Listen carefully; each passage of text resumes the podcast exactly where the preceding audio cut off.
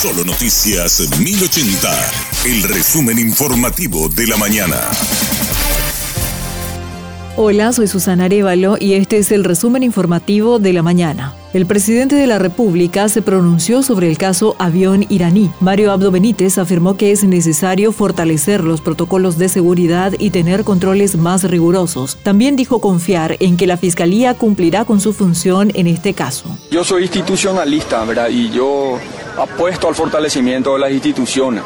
Eh, espero que la Fiscalía haga eh, su trabajo como corresponde en este y en todos los casos. Y vamos a apostar a la institucionalidad siempre nosotros, ¿verdad? Muchas veces este, eso es un proceso en construir una conciencia democrática sobre la importancia de que los órganos funcionen de manera independiente y que cumplan su rol y bueno, esperemos que esto se vaya fortaleciendo en el Paraguay y una, así como nosotros tenemos que hacer nuestra parte, creo que cada uno de los estamentos que componen el sistema de república tienen que también actuar en consecuencia y cumplir sus funciones en tiempo y en forma, ¿verdad? Porque muchas veces cuando no se hace a tiempo o en tiempo, eh, también los resultados ya eh, no traen las consecuencias que queremos.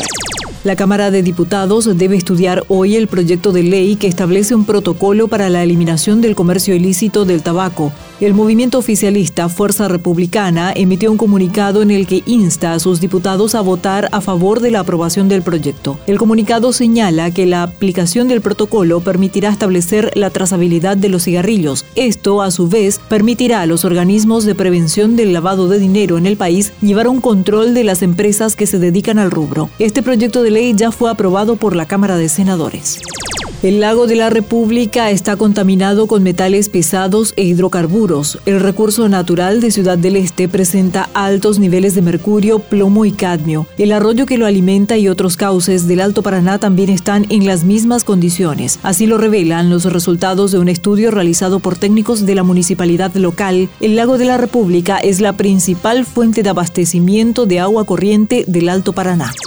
Del ámbito internacional, autoridades de los Estados Unidos avanzan en la identificación de los fallecidos en la tragedia de San Antonio, Texas. El hecho genera reacciones tanto en la Casa Blanca como en el gobierno mexicano. Divalicet Cash, de La Voz de América, reporta para Radio Monumental y para todos ustedes. La Casa Blanca apunta contra el tráfico de personas luego de que al menos 51 migrantes murieran dentro del remolque de un camión en San Antonio, Texas. Según las autoridades, serían 39 hombres y 12 mujeres de los cuales se conoce que 22 eran mexicanos y 7 guatemaltecos, también dos hondureños. También hay 16 personas que fueron trasladadas al hospital con problemas vinculados a las altas temperaturas, al hacinamiento, a la falta de ventilación y también a la falta de acceso al agua en el tractor. La policía tiene bajo custodia a tres personas, sin embargo, aclaró que no se sabe si están directamente conectadas con el incidente todavía.